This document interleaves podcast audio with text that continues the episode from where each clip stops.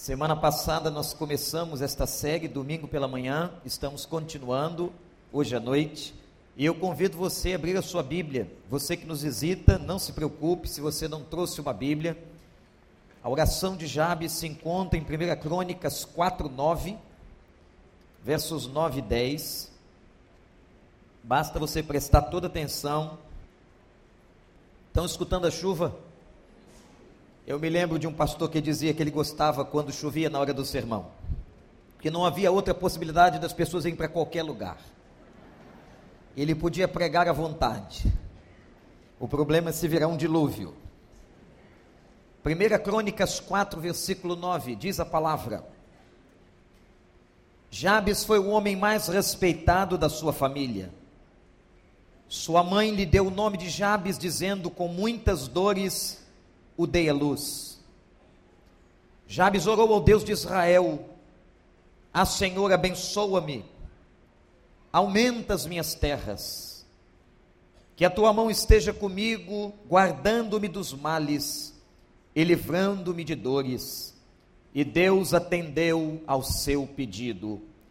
Agora eu queria que você pudesse recitar o texto, apesar de estarmos em versões bíblicas diferentes, não há problema não importa qual seja a versão da sua Bíblia, mas todos nós vamos ler conforme está na nossa Bíblia, ok? Então, todos juntos. Jabes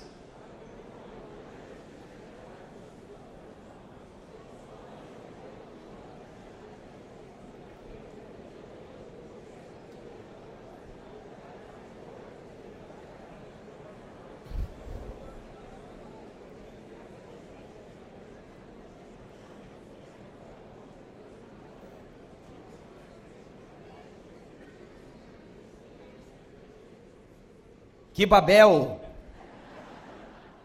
Quantas versões da palavra, mas todas elas nos levam para o mesmo lugar.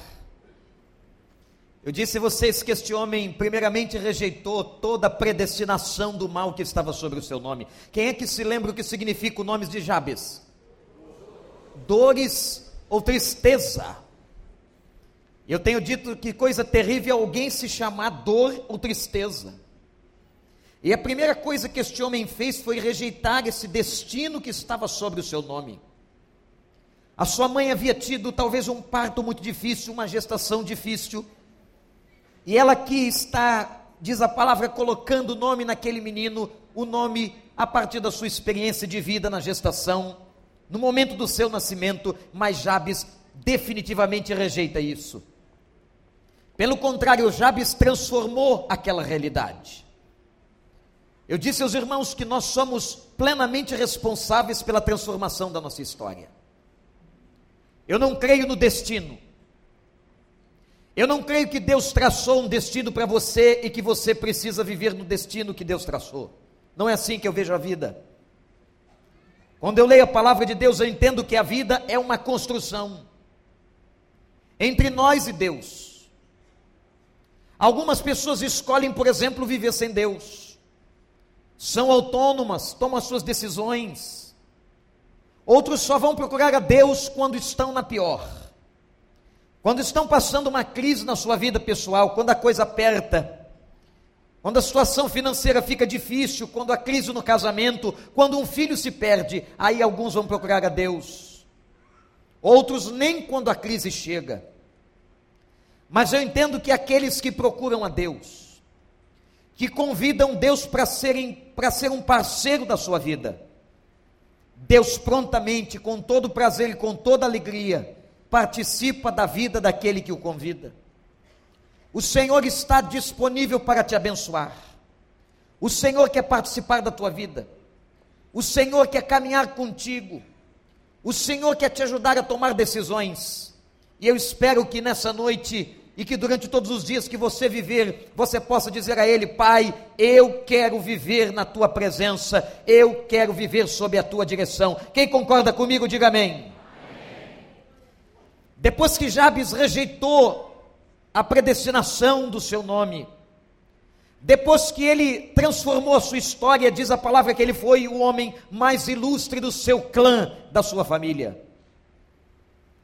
Naquele momento, então, começa a oração de Jabes, e eu, hoje pela manhã, Eu preguei exatamente sobre a primeira parte da oração, quando Jabes diz a Deus: Senhor, que o Senhor me abençoe. E nós passamos a entender o que é a bênção de Deus. E eu disse aqui deste púlpito, o pastor George há pouco repetiu isso na condução do culto, que Deus tem prazer em abençoar. Eu quero que você saia daqui com esta convicção no seu coração. Deus quer abençoar a sua vida, Deus está interessado em abençoar a sua vida, Deus faz parte do caráter de Deus abençoar você. Ele tem alegria em derramar bênção sobre nós.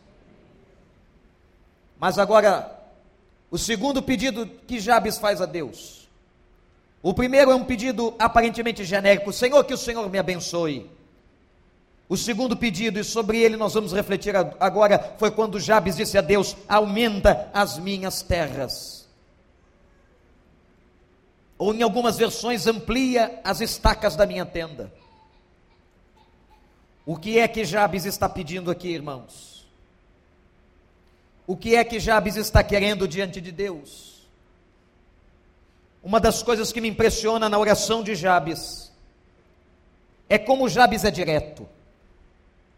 É como Jabes tem propósito, como Jabes é o objetivo na sua oração, no seu clamor.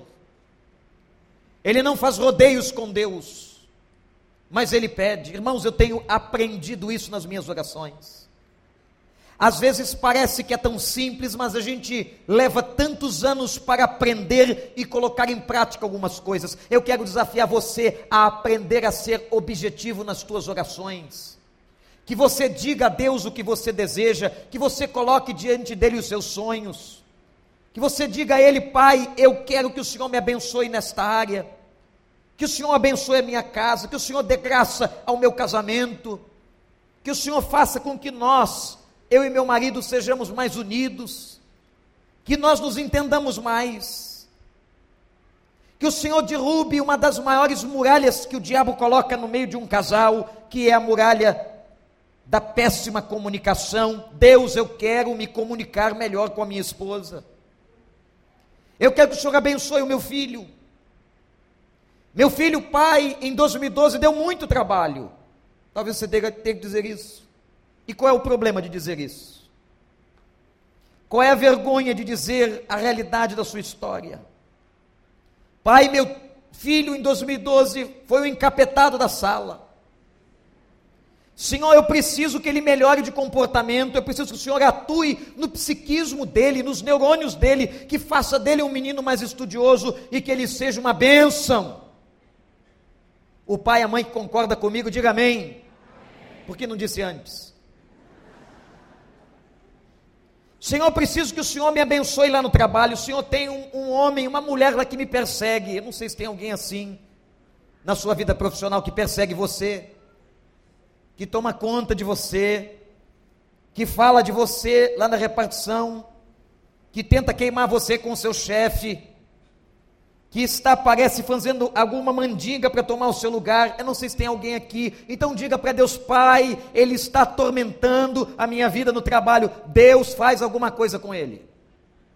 Mas por favor, não peça a morte dele, que Deus não vai matá-lo.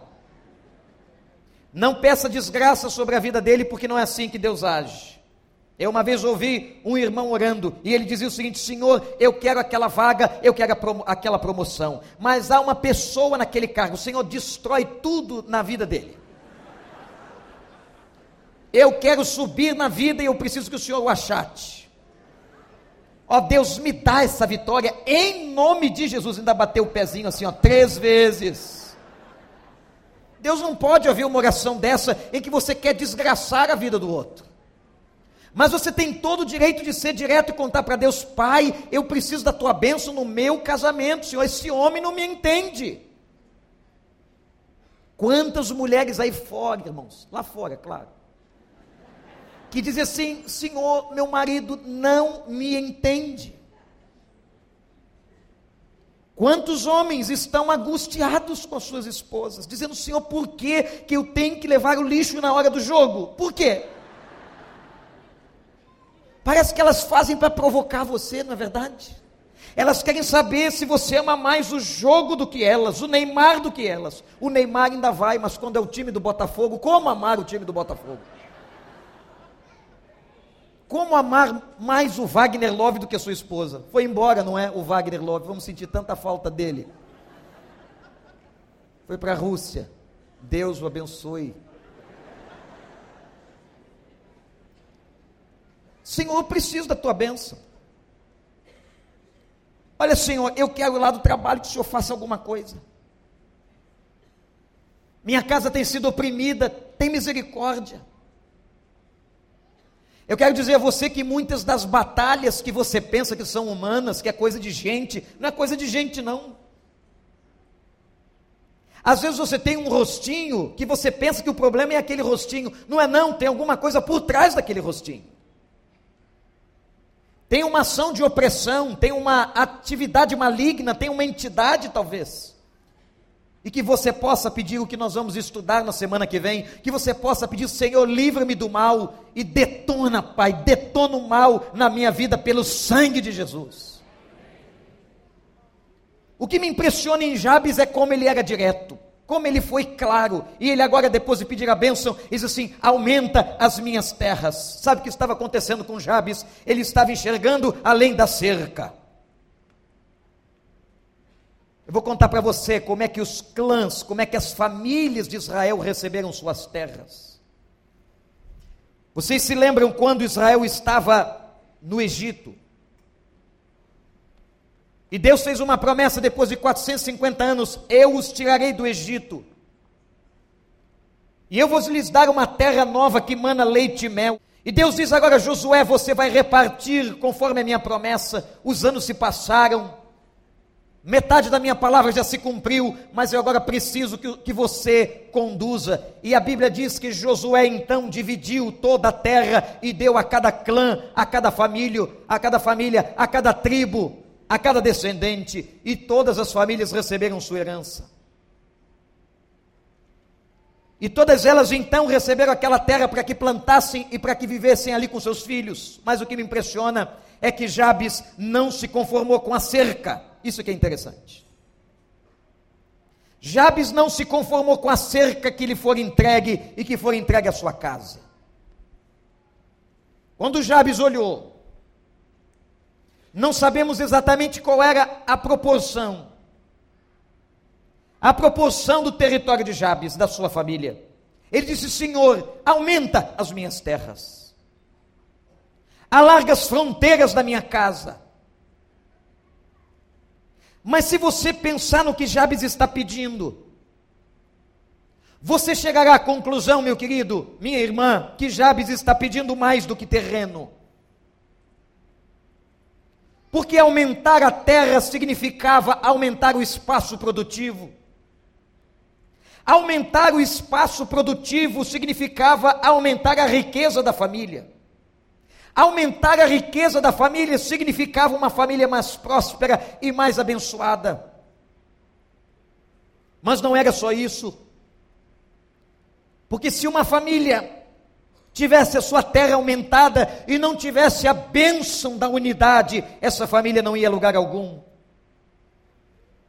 O que Jabes está dizendo para Deus agora é: Senhor, eu quero que o Senhor alargue as minhas fronteiras e as fronteiras da minha casa, e talvez para isso Jabes estivesse pedindo um milagre.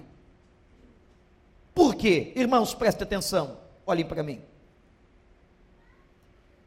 Se uma família receber um território, se um clã receber uma propriedade, a propriedade que estava fora daquelas cercas era propriedade de alguém. Ou talvez uma propriedade em disputa, o que é mais provável. Quando Jabes está pedindo que Deus alargue as suas tendas, Jabes está pedindo que Deus possa fazer um milagre, que Deus possa intervir com o um milagre para que ele pudesse ter a vitória, porque ele ter, ia ter lutas. Quando você enxerga além da cerca e você quer que Deus amplie, que Deus amplie a cerca da sua vida, seja em que direção for, você está pedindo também que Deus Tenha misericórdia, porque você vai ter que lutar mais. Você talvez vai ter que enfrentar gigantes. Ah, minha gente, quando nós ampliamos as nossas tendas, quantos gigantes se levantam contra nós. Você já percebeu isso?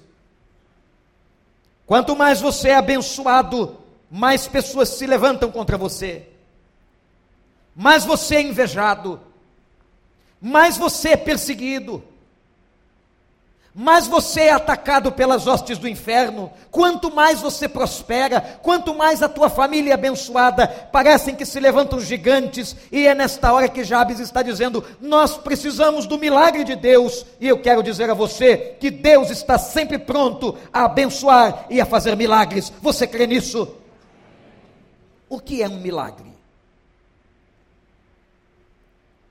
O milagre eu fui tentar estudar a etimologia desta palavra e me deparei com o fato de que o milagre é uma intervenção divina, uma intervenção do céu que provoca um evento que normalmente não aconteceria. O milagre é uma intervenção de Deus especial, é algo sobrenatural.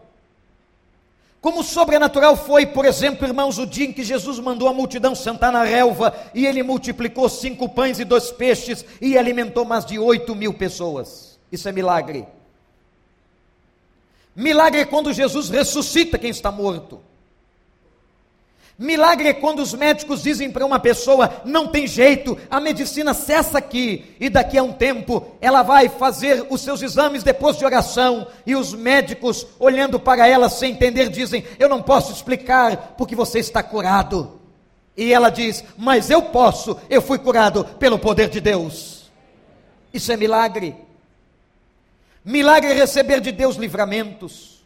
Milagre é perceber a mão de Deus na vida. Milagre é perceber a ressurreição quando tudo está morto. Milagre é quando você não acredita mais no teu casamento e Deus é capaz de entrar na tua casa, de modificar a mente de quem você não crê e fazer com que você viva em paz. Eu quero dizer a você que Deus pode fazer você viver em paz na tua casa e na tua família. Milagre é quando cessam todas as possibilidades humanas e Deus intervém e aquilo que nós não acreditamos mais, nós passamos a ver o quanto Deus é fiel, porque Deus e para Deus nada é impossível. Você acredita nisso? Então repete com o pastor: para Deus nada é impossível. De novo, igreja, para Deus. Jabes queria mais, Jabes queria muito mais além da sua cerca. Talvez você esteja hoje olhando além da cerca. Palavra de Deus para você nessa noite que veio aqui é que você entenda e veja a bênção de Deus além dos seus limites. Você sabia que Deus pode te abençoar mais? Você crê que Deus pode te abençoar mais? Há uma relação na Bíblia entre bênção e obediência, isso é muito interessante. Eu disse numa mensagem hoje pela manhã, que mesmo quando nós não somos obedientes, Deus age com misericórdia. Mas eu não posso assegurar isso a você, porque isso é um ato da soberania de Deus. Mas uma coisa eu lhe garanto: quando você é obediente, você é abençoado, porque isso é promessa do Senhor. Quando você obedece, você vai ser honrado por Deus. Toda pessoa obediente à palavra, Toda pessoa que segue os preceitos do Senhor, toda pessoa que se curva à vontade de Deus, ela é abençoada. Agora preste atenção. Quando Deus está desafiando você hoje a olhar para além da tua cerca, eu quero que você olhe para o teu coração e entenda o seguinte: não é para que você deseje o que é dos outros, não é para que você veja as coisas das pessoas e as queira. Nunca devemos orar a Deus quando nós temos estes desejos e sentimentos pecaminosos no coração de ambição e de inveja. A inveja não vem de Deus. Pessoas invejosas são extremamente complicadas tem uma estrutura psicológica complicada. Pessoas que têm uma ambição doente são extremamente complicados. Mas quando eu digo para que você olhe além da tua cerca, é para que você enxergue onde o teu potencial pode chegar. O teu potencial produtivo de vida pode ser maior, você pode ser melhor, um melhor profissional. Você pode ter mais conquistas, mas acima de tudo, você pode ser um melhor discípulo de Jesus. Nós temos aprendido que prosperidade, na verdade, não é obter coisas Quanta gente enganada com essa ideia de prosperidade, porque existe na Bíblia uma prosperidade que é bíblica, mas existe o anúncio de uma prosperidade que não vem de Deus. O que nós mais ouvimos nos meios de comunicação é uma prosperidade que não é de Deus. É gente dizendo para você: olha, se você não receber uma bênção material porque você está em pecado, isso não é bíblico. Não houve um discípulo de Jesus que enriqueceu. Pelo contrário, foram confiscados pelo Império Romano, perderam suas casas, não podiam trabalhar, porque ninguém dava trabalho a um cristão naquela época, na perseguição. Mas quanta gente achando que pode fazer barganha com Deus. Pai, vamos fazer um jogo aqui. Eu vou dar ao Senhor alguma coisa e o Senhor vai me dar em troca. O problema é a intenção do coração. Não que Deus não abençoe, não que Deus não aumente as terras, não que Deus não te dê bênçãos materiais. Não, o nosso Deus tem prazer em abençoar. O problema é o coração das pessoas, às vezes cheio de avareza, de inveja, às vezes cheio daquilo que não vem de Deus. Olhe para as tuas fronteiras e diga: Pai, eu gostaria que o Senhor ampliasse as minhas fronteiras, seja em qual for a área da sua vida que você queira orar assim. Eu quero dizer a você que Deus pode te abençoar. Há um segundo aspecto sobre a ideia de alargar as estacas o Velho Testamento e no Velho Testamento há uma relação muito íntima entre bênção e bens materiais. É por isso que os pregadores da teologia da prosperidade usam e abusam do Velho Testamento. Porque além do Velho Testamento ter uma interpretação subjetiva, uma hermenêutica subjetiva, havia uma relação no Velho Testamento entre ser abençoado e ter riquezas materiais. Mas e no Novo Testamento? No Novo Testamento, as bênçãos de Deus estão ligadas numa dimensão muito maior. No Novo Testamento, irmãos, ser abençoado por Deus, acima de tudo, é ter comunhão com Ele, é ter prazer em estar na presença de Deus. Não há nada mais maravilhoso do que ser abençoado, porque você pode ouvir a voz de Deus. Existe alguma coisa mais gostosa na vida, gente? Será que um carro novo, uma casa nova, pode falar mais a você do que quando você escuta a palavra, quando você ouve a voz do Senhor no seu coração? Não há nada mais prazeroso. Quando a palavra de Deus chega e nós a escondemos no coração, o salmista disse assim: Senhor, escondi a tua palavra no meu coração para não pecar contra ti. Não há nada mais maravilhoso. Não há nada mais maravilhoso do que falar com Deus. Quando eu fico olhando essas cenas de Xerém e de tantos lugares da nossa cidade com tantas necessidades, talvez você pense assim: será que Deus não está lá? Será que Deus não está com aquela dona Maria que perdeu tudo, mas é crente em Jesus? Será que não, irmãos? Será que Deus não abençoa aquela mulher? Será que Deus não intervém na vida dela? Por quê? Há uma evidência tão clara para nós de que aumentar as estacas e aumentar a terra fala de uma bênção muito maior do que ter as coisas. Tem gente que procura as igrejas hoje para ter coisas, e como eu disse hoje, preocupada com a bênção, esquecendo do abençoador, preocupada com a bênção, esquecendo quem abençoa. Eu quero dizer a você que as fronteiras que Deus quer alargar da tua vida são muito maiores. Você crê nisso? É muito mais do que te dar riqueza material. Tem tanta gente que tem riqueza material e não tem paz. Tem tanta gente que tem riqueza material, anda em carro de marca, em roupa de grife e é tão infeliz no coração.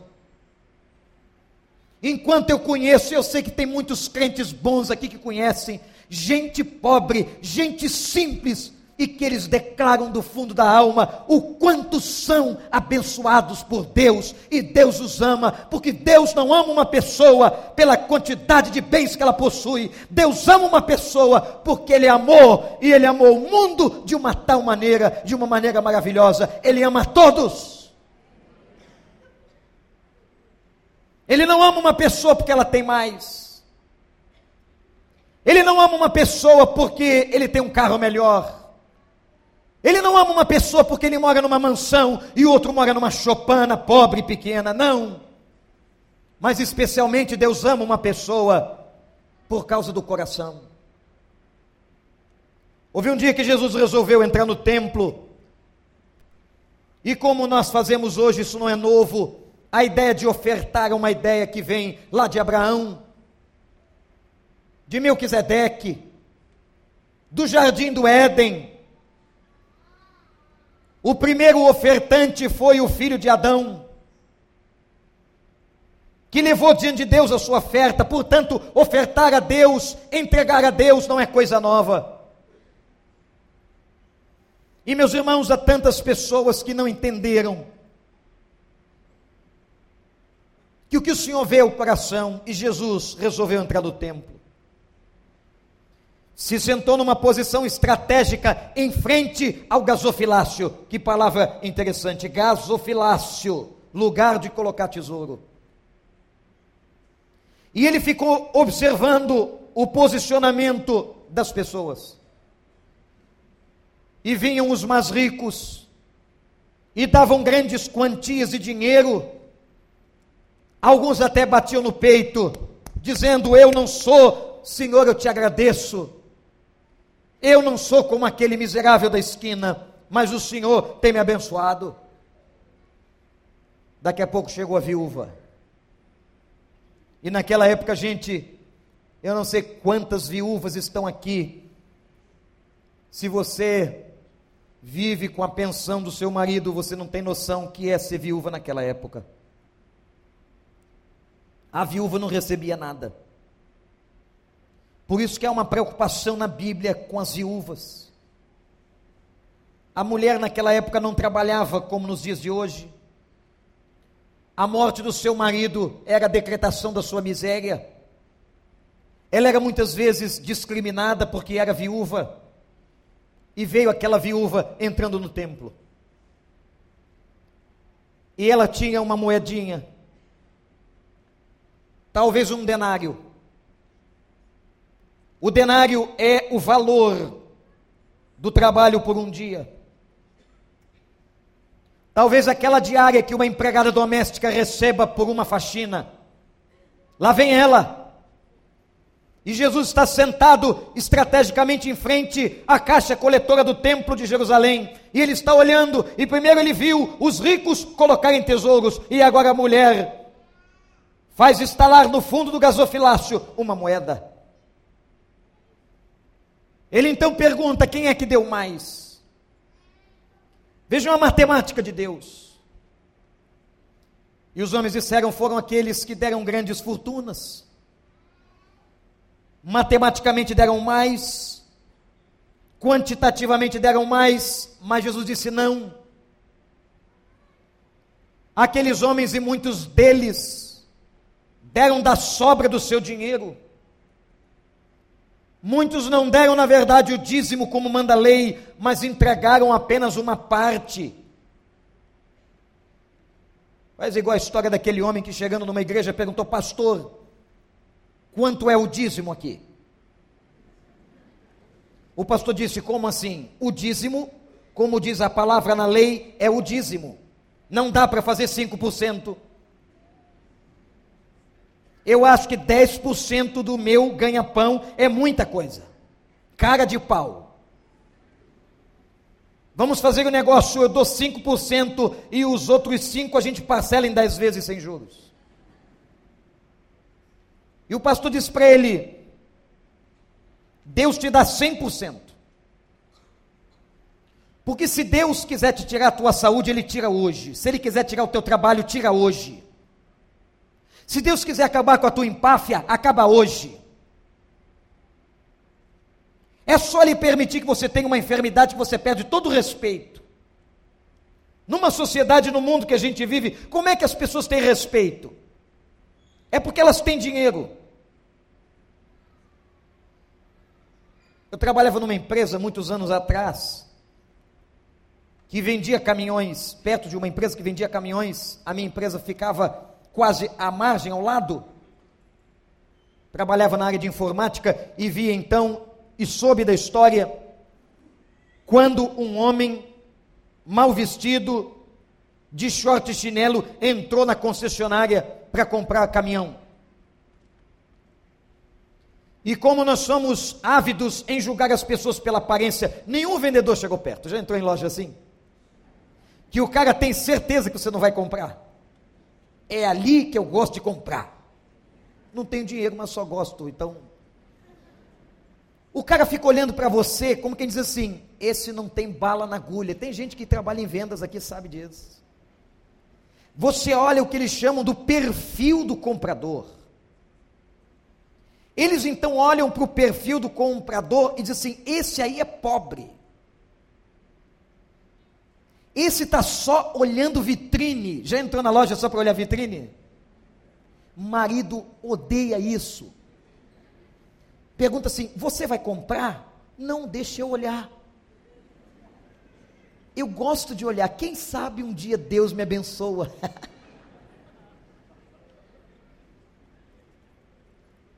Ninguém atendeu o homem. Veio alguém da gerência e perguntou para ele assim: o que o senhor deseja aqui? De uma forma muito rude. Aquele homem disse: Eu queria saber o preço do caminhão. Mas foi tão maltratado. Foi embora, entrou na loja logo em seguida e comprou 12 caminhões. A notícia se espalhou na região da Via Dutra.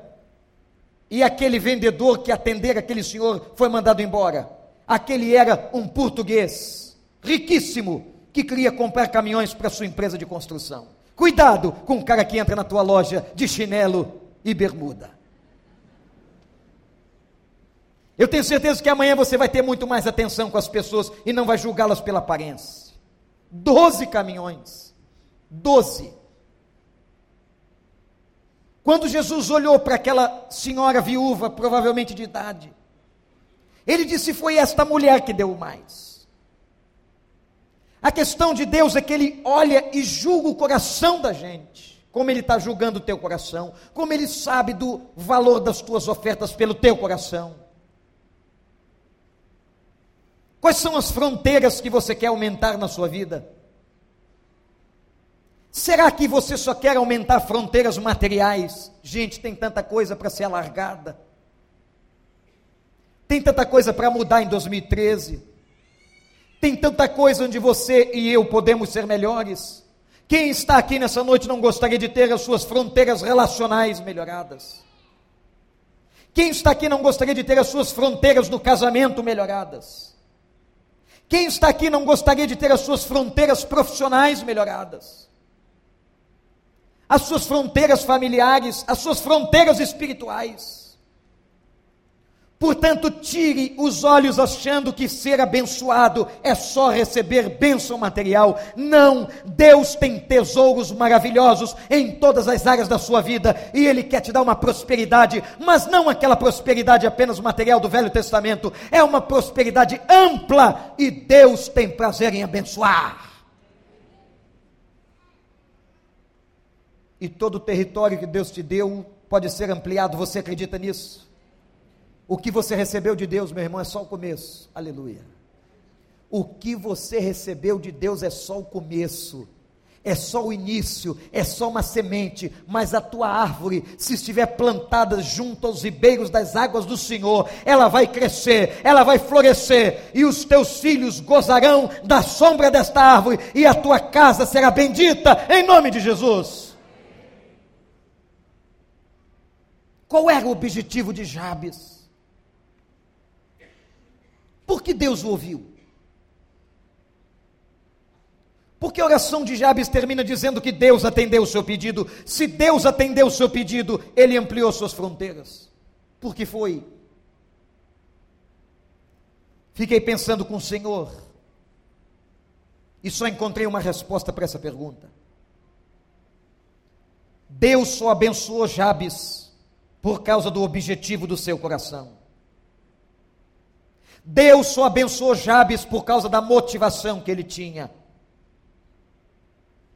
E você tem dois tipos de motivações. A uma Deus abençoa, a outra não. E eu quero agora que você mergulhe com o Espírito Santo dentro de você mesmo. Quando você pede que Deus amplie as tuas fronteiras, seja em que área for, a pergunta que você deve fazer a si com o Espírito Santo é qual é a motivação do meu coração. O que eu quero quando eu peço para que Deus abençoe-me no meu trabalho? O que eu estou querendo quando eu peço a Deus que abençoe as minhas fronteiras? Que me dê uma promoção profissional, que me faça passar num concurso, que me deixe entrar numa universidade pelo Enem. Qual é o meu objetivo? Qual é a minha motivação? Gente, motivação é estado do coração. A motivação não é algo que está pelo lado de fora, a motivação é algo que está pelo lado de dentro. E sabe qual é a questão? Ninguém pode conhecer a motivação do coração do outro a não ser Deus. Às vezes as pessoas fazem coisas que nós julgamos que elas têm uma motivação, mas elas têm outra. Eu vou lhes dizer qual é a motivação que Deus abençoa. É a motivação quando o seu pedido e o que você está pedindo, primeiramente glorifica a Deus. Guarde isso. A pergunta que eu quero te fazer agora é se o que você está pedindo glorifica a Deus. Glorifica? O que você está pedindo a Deus honra a Deus. O que você está clamando a Deus coloca Deus em primeiro lugar. Mas quando nós estamos pedindo alguma coisa apenas para nós, quando nós apenas queremos o aumento dos nossos celeiros, simplesmente para nós ajuntarmos, como diz aquela parábola, Senhor, amplie os meus celeiros, para que aumente o meu trigo. Quando tudo que estamos pedindo a Deus é apenas para o nosso egoísmo pessoal, para satisfazer apenas as nossas vaidades, Deus não pode abençoar. Mas todo aquele que quer glorificar a Deus, Deus abençoa. Todo aquele que pede a Deus para que Deus amplie as suas tendas, as suas terras, e a motivação maior é glorificar a Deus, Deus abençoa. O nosso objetivo de vida tem que ser a glória de Deus. Sabem por que Deus ouviu Jabes? Porque Jabes o glorificou, e tanto glorificou que a Bíblia declara que foi o homem mais respeitado do seu tempo, da sua família. O que é um homem respeitado? Eu tenho certeza que se você elencasse as características de um homem respeitado, você não colocaria em primeiro lugar o dinheiro deste homem. O que é um homem respeitado? É um homem que tem integridade de vida.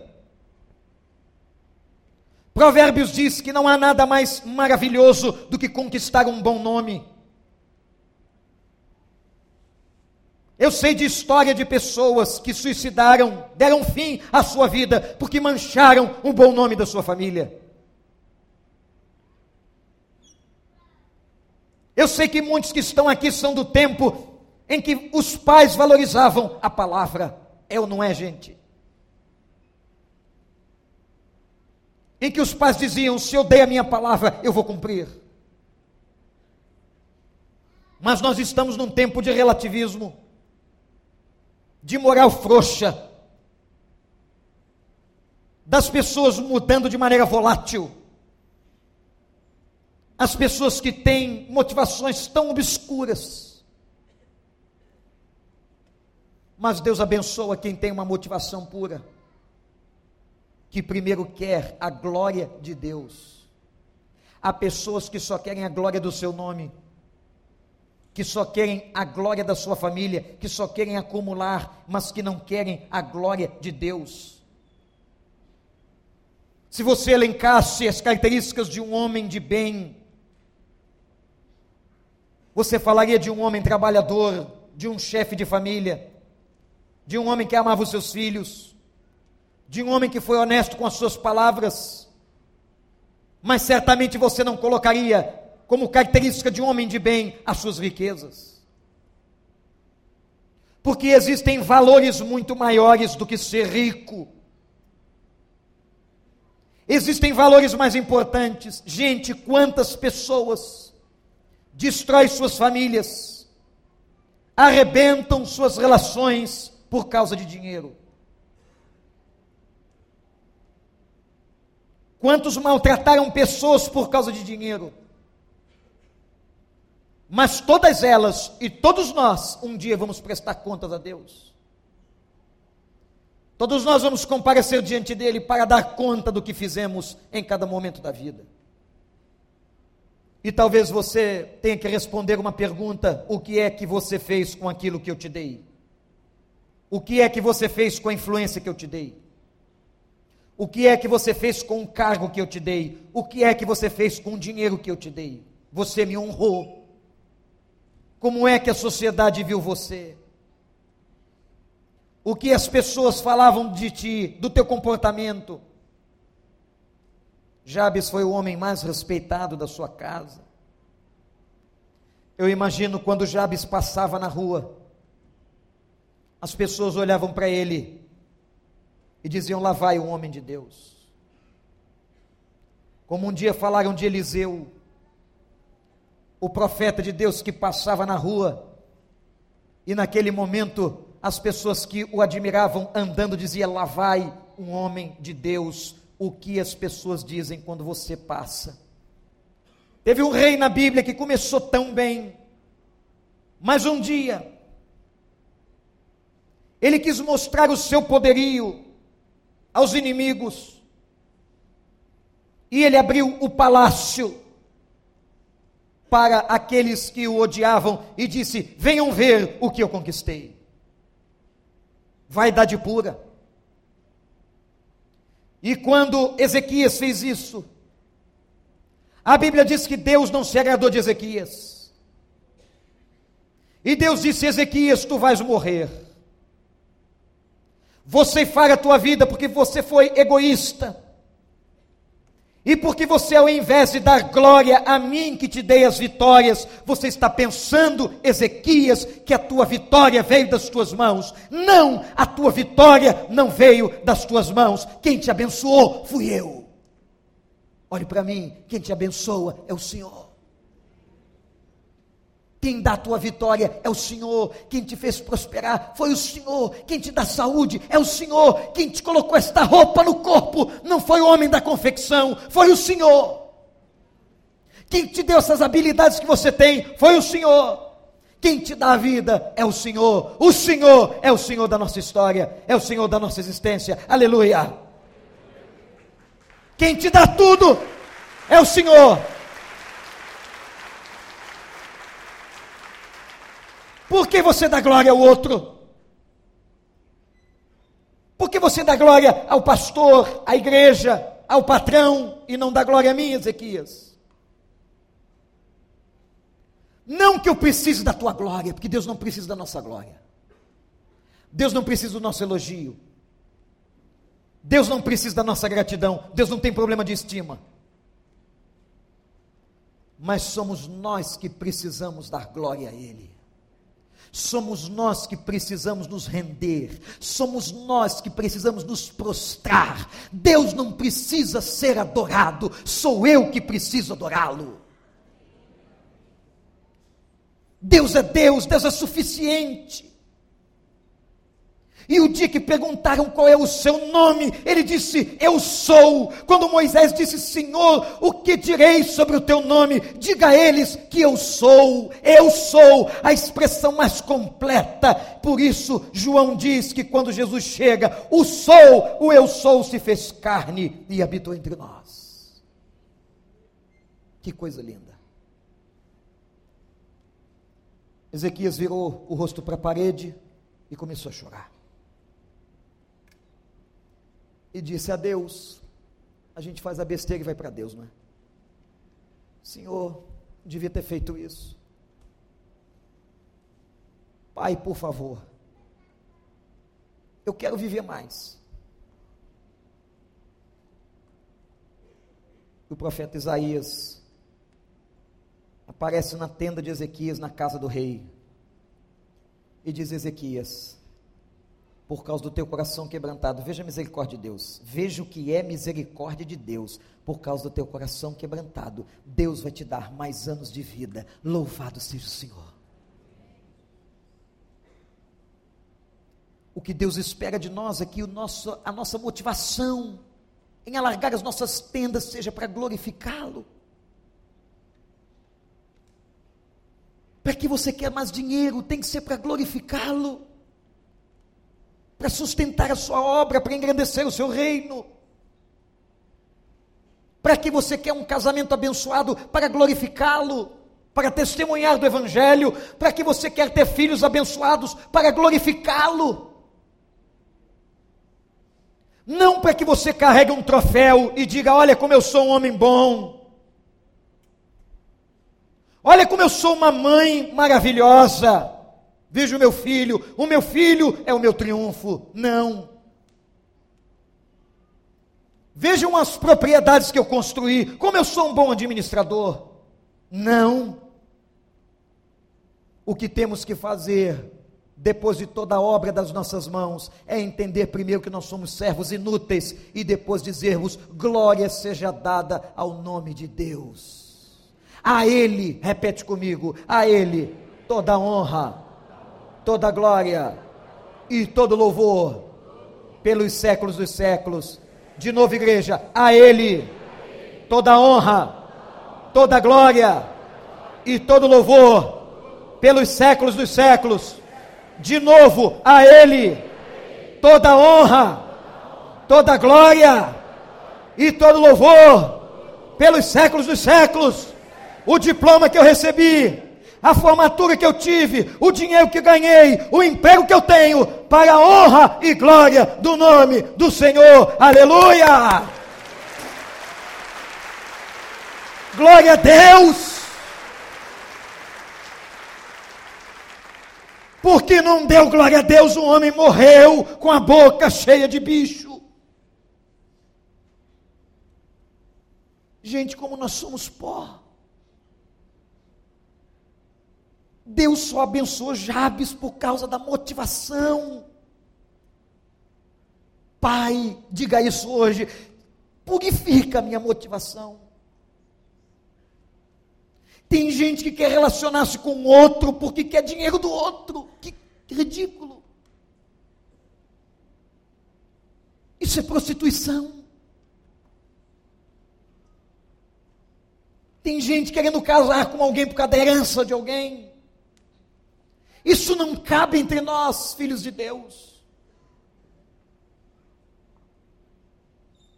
Tem gente que quer ganhar os seus diplomas para expor na sua parede.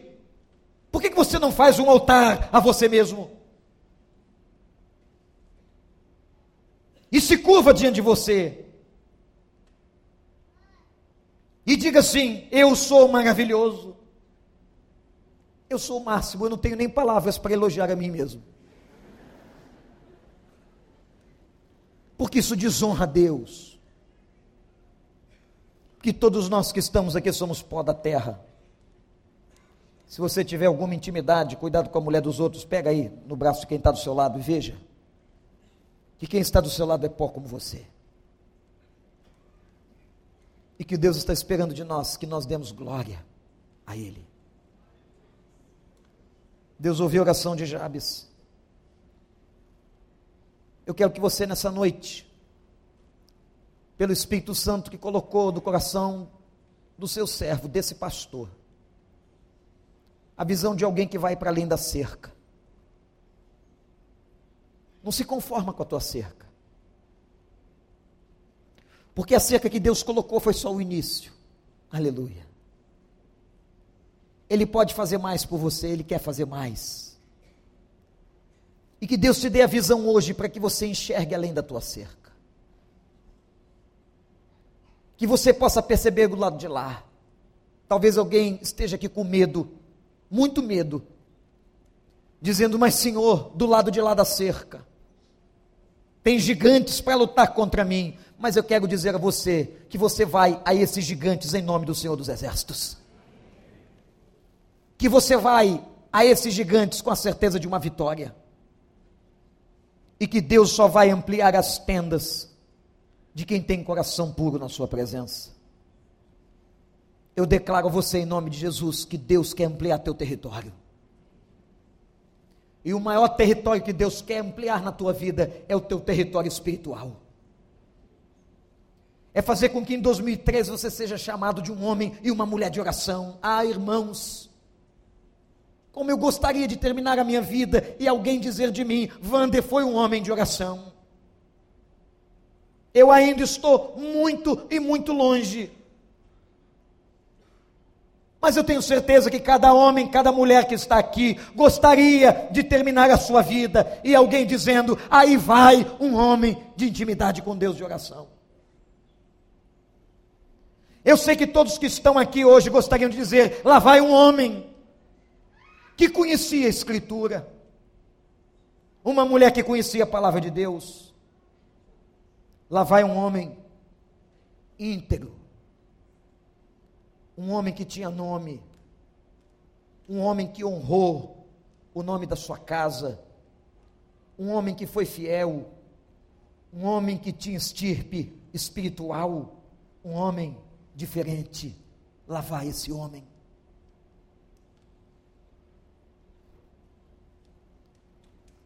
Por duas ou três vezes, eu já não lembro mais. Eu tenho muitos amigos pastores gente tão boa. Mas por duas ou três vezes eu fui a Israel com um homem diferente. Ele certamente não foi o pastor da maior igreja do Brasil.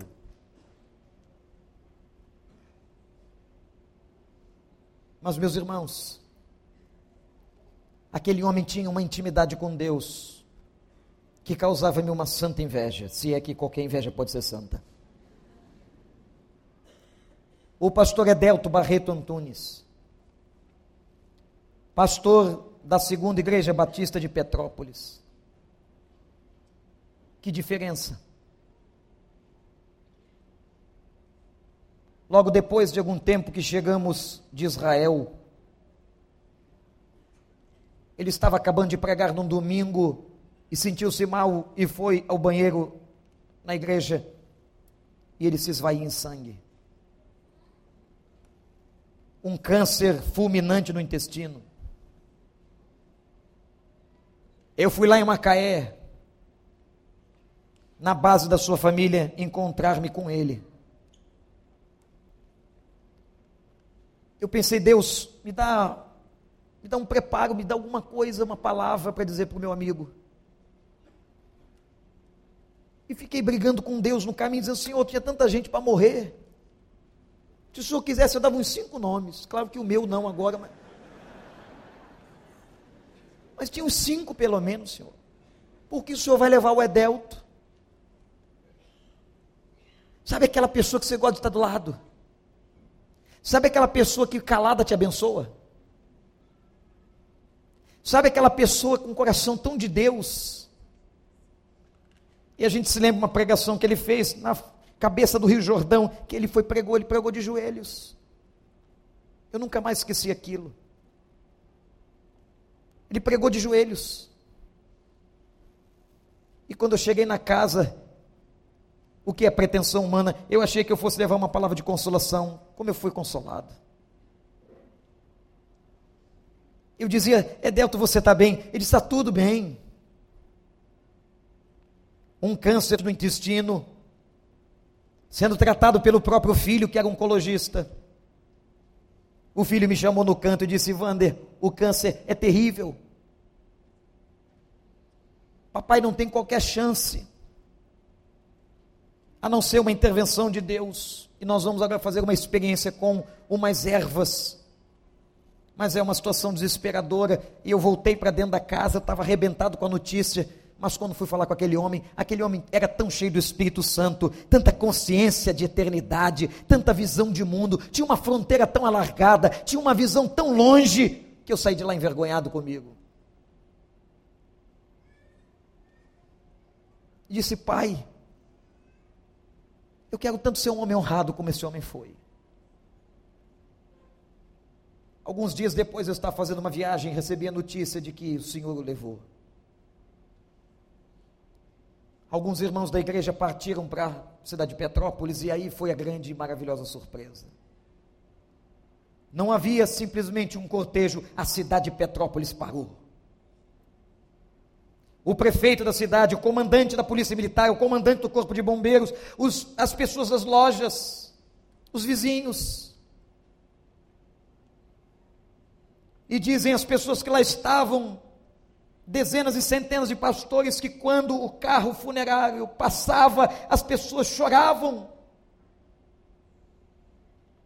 E uma senhora disse: Eu nunca lhe toquei na mão, mas lá vai um homem de Deus que abençoava essa terra. Lá vai um homem de fronteiras alargadas. Lá vai um homem que viu além, que foi próspero, nunca foi rico, mas era próspero diante do Altíssimo. Lá vai o homem de Deus e a cidade parou. Meus irmãos, que Deus alargue as nossas fronteiras morais, que Deus alargue as tuas fronteiras espirituais, e que muito mais do que dinheiro, do que bens, do que promoções, você queira ser honrado. Porque foi isso que aconteceu no meio de 500 nomes no livro de Crônicas. A Bíblia diz que Jabes foi o homem mais respeitado da sua casa. E Deus só o ouviu, porque ele queria glorificá-lo.